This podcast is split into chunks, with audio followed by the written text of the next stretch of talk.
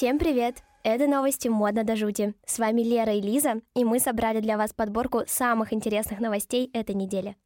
Ну а первой новостью на сегодня у нас будет объявление новой темы следующего Мэтгала. Бал получил название «Спящие красавицы. Возрождение моды», как и выставка Института костюма. Музей намерен представить старые экспонаты в новом творческом видении. Дресс-код для бала вдохновлен рассказом Джеймса Балларда «Сад времени». В фантастическом произведении рассказывается о волшебных цветах, которые способны останавливать время.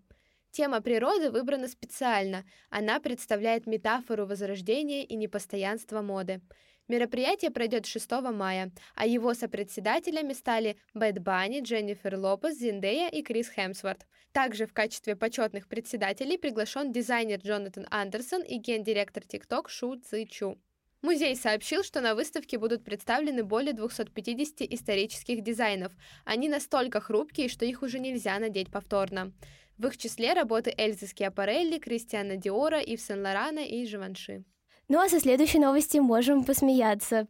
Канни Уэст обладает невероятной аурой кринжовых и вирусных историй. Его посещение Супербоула не обошлось без такого случая. Певец и бизнесмен появился на шоу, как он заявил, в маске Александра Маквина из коллекции Данте 1996 года.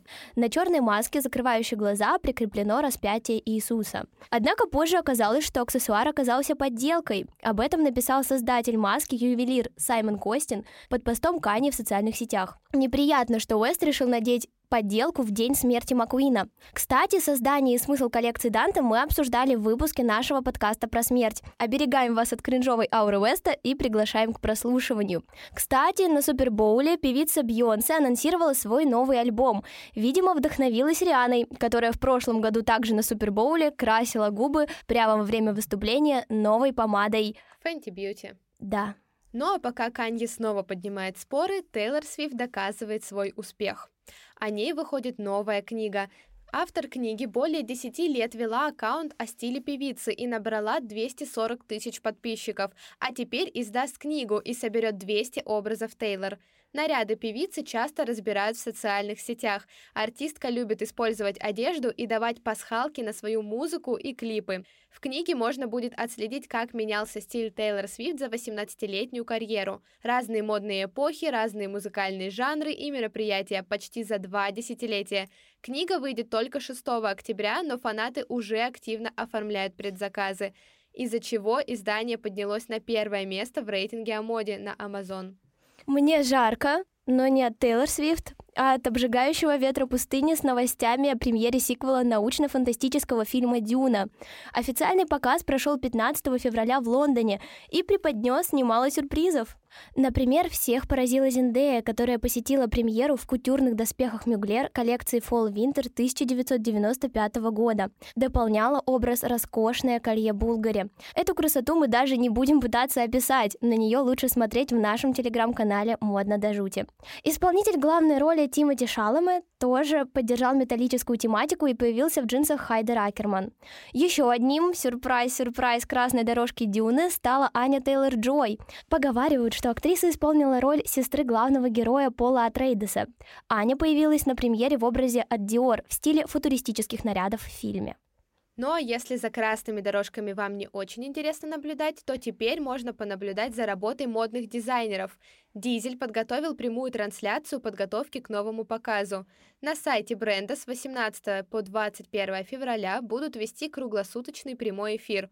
Зрители смогут увидеть, как работает швейное производство, сет-дизайнеры, модели и, конечно же, сам креативный директор Глен Мартинс. Итоговый показ также можно будет посмотреть онлайн. А у другого дизайнера Джоната Андерсона радостное событие Пополнение. В коллекции анималистичных сумок появился новый клатч. В компанию голубю, лягушки и какаду присоединился ежик. Первый раз клатч в виде голубя появился на первом показе мужской коллекции бренда после пандемии в 2022 году. Как отметил Андерсон, он хотел добавить элемент чего-то немного глупого в коллекцию на контрасте с ситуацией. Кроме того, голуби настолько не гламурны по своей природе, что забавно превращать их в довольно гламурный объект, как сумка-клатч. С тех пор голубь не теряет своей популярности популярности и появляется в руках у знаменитостей. Надеемся, мистер Ёж обретет такую же популярность. Ну а если вы еще недостаточно удивились сегодня, представляем вам Джулию Фокс, которая снялась для казахстанского журнала Harper's Bazaar. Американская звезда стала героиней новой обложки в честь Дня Святого Валентина. Стилисты выбрали для актрисы загадочный образ – красные волосы с панк-укладкой, топ в виде сердца и выбеленная кожа. Джулия также дала небольшое интервью, в котором подняла тему феминизма и рассказала о своем карьерном пути. Это были все новости на сегодня. Подписывайтесь на наш телеграм-канал «Модно до жути». И не отключайтесь, будет ужасно интересно. Пока-пока!